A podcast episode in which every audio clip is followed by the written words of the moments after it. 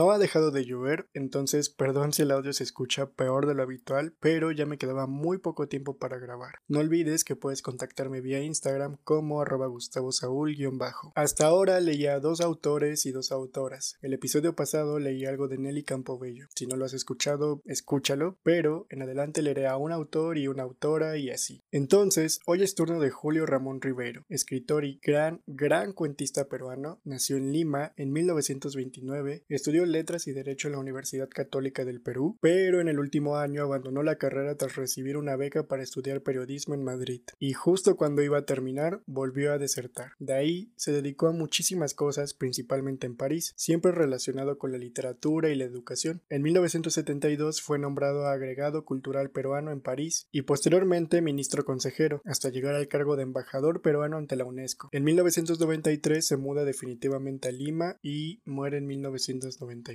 El cuento que escogí se llama Los merengues.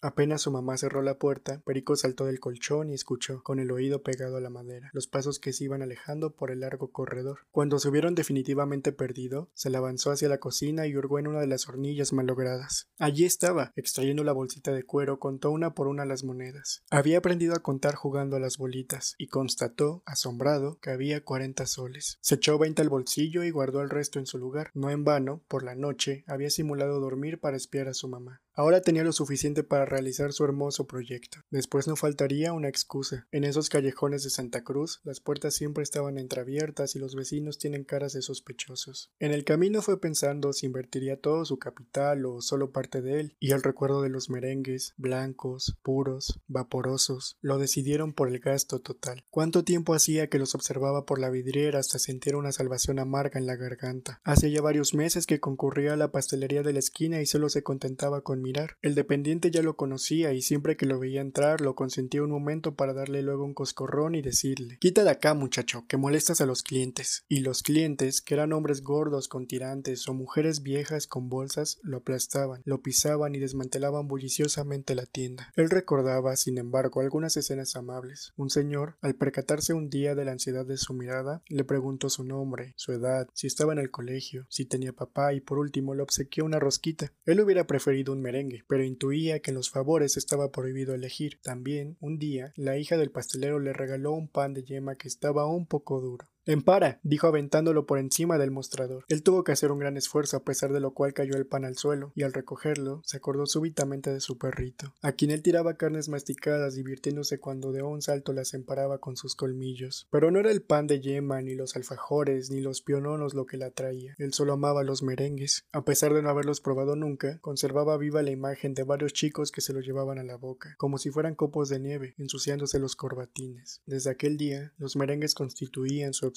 cuando llegó a la pastelería había muchos clientes, ocupando todo el mostrador. Esperó que se despejara un poco el escenario, pero no pudiendo resistir más, comenzó a empujar. Ahora no sentía vergüenza alguna y el dinero que empuñaba lo revestía de cierta autoridad y le daba derecho a codearse con los hombres de tirantes. Después de mucho esfuerzo, su cabeza apareció en primer plano, ante el asombro del dependiente. ¿Ya estás aquí? Vamos, saliendo de la tienda. Perico, lejos de obedecer, se irguió y con una expresión de triunfo reclamó Veinte soles de merengues. Su voz estridente dominó en el bullicio de la pastelería y se hizo un silencio curioso. Algunos lo miraban, intrigados, pero era hasta cierto punto sorprendente ver a un rapaz de esa cabaña comprar tan empalagosa golosina en tamaña proporción. El dependiente no le hizo caso y pronto el barullo se reinició. Perico quedó algo desconcertado, pero estimulado por un sentimiento de poder repitió en tono imperativo Veinte soles de merengues. El dependiente lo observó esta vez con cierta perplejidad, pero continuó despachando a los otros parroquianos. ¿No ha oído? insistió Perico excitándose. Quiero veinte soles de merengues. El empleado se acercó esta vez y lo tiró de la oreja. Perico se agazapó. A ver, enséñame la plata. Sin poder disimular su orgullo, echó sobre el mostrador el puñado de monedas. El dependiente contó el dinero. ¿Y quieres que te dé todo esto en merengues? Sí, replicó Perico con una convicción que despertó la risa de algunos circunstantes. Buen empacho te vas a dar, comentó alguien. Perico se volvió. Al notar que era observado con cierta benevolencia un poco lastimosa, se sintió abochornado. Como el pastelero lo olvidaba, repitió Deme los merengues. Pero esta vez su voz había perdido vitalidad y Perico comprendió que, por razones que no alcanzaba a explicarse, estaba pidiendo casi un favor. ¿Vas a salir o no? lo increpó el dependiente. Despácheme antes. ¿Quién te ha encargado que compres esto? Mi mamá. Debes haber oído mal. ¿Veinte soles? Anda a preguntarle de nuevo o que te lo escriba en un papelito. Perico quedó un momento pensativo, extendió la mano hacia el dinero y lo fue retirando lentamente. Pero al ver los merengues a través de la vidriera, renació su deseo, y ya no exigió sino que rogó con una voz quejumbrosa Deme pues veinte soles de merengues. Al ver que el dependiente se acercaba airado, pronto a expulsarlo, repitió conmovedoramente Aunque sea diez soles, nada más. El empleado, entonces, se inclinó por encima del mostrador y le dio el cocacho acostumbrado, pero a Perico le pareció que esta vez llevaba una fuerza definitiva. Quita de acá, ¿estás loco? Anda hacer bromas a otro lugar. Perico salió furioso de la pastelería, con el dinero apretado entre los dedos y los ojos húmedos, vagabundeó por los alrededores. Pronto llegó a los barrancos. Sentándose en lo alto del acantilado contempló la playa. Le pareció en ese momento difícil restituir el dinero sin ser descubierto y maquinalmente fue arrojando las monedas una a una, haciéndolas tintinear sobre las piedras. Al hacerlo, iba pensando que esas monedas nada valían en sus manos, y en ese día cercano en que, grande ya y terrible, cortaría la cabeza de